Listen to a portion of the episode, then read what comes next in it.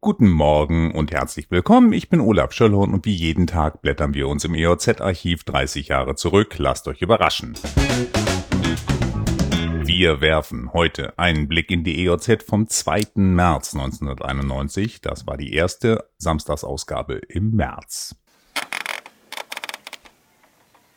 Im heute ausgewählten Artikel bezeichnet Umweltminister Töpfer eine Studie eines Heidelberger Umweltinstitutes als Alarmsignal.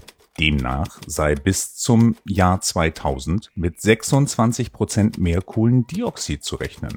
Töpfer stellte einen Zehn-Punkte-Plan vor, in dem bis 2005 eine Rücknahmeverpflichtung für Autos, eine drastische Verschärfung der Abgaswerte und auch für Lkw eine entscheidende Verringerung des Verbrauchs auf durchschnittlich 5 Liter pro 100 Kilometer angesetzt wurden.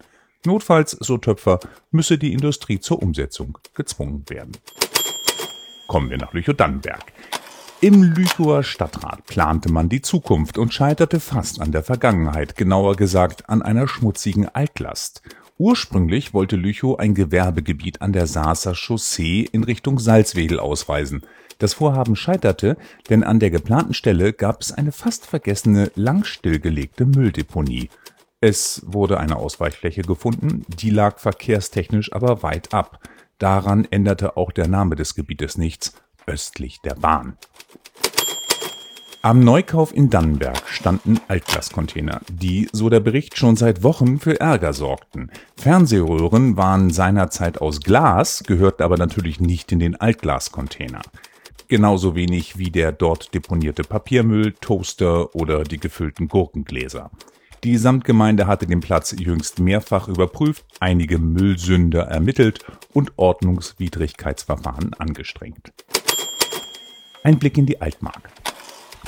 Die Salzwedler Zuckerfabrik kämpfte trotz veralteter Technik ums Überleben und wie bekannt wurde, hatte die Treuhand sie vor kurzem an die Zucker AG Uelzen Braunschweig verkauft.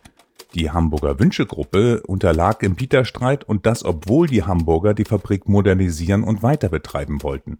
Die neuen Besitzer hatten von Anfang an kein Hehl daraus gemacht, die Fabrik abwickeln zu wollen, Personalentscheidungen seien aber noch nicht gefallen, hieß es in dem Bericht. So viel für heute. Diesen Podcast gibt es jetzt jeden Tag, an dem es vor 30 Jahren auch eine EOZ gab. Ich freue mich, wenn ihr wieder einschaltet. Tschüss.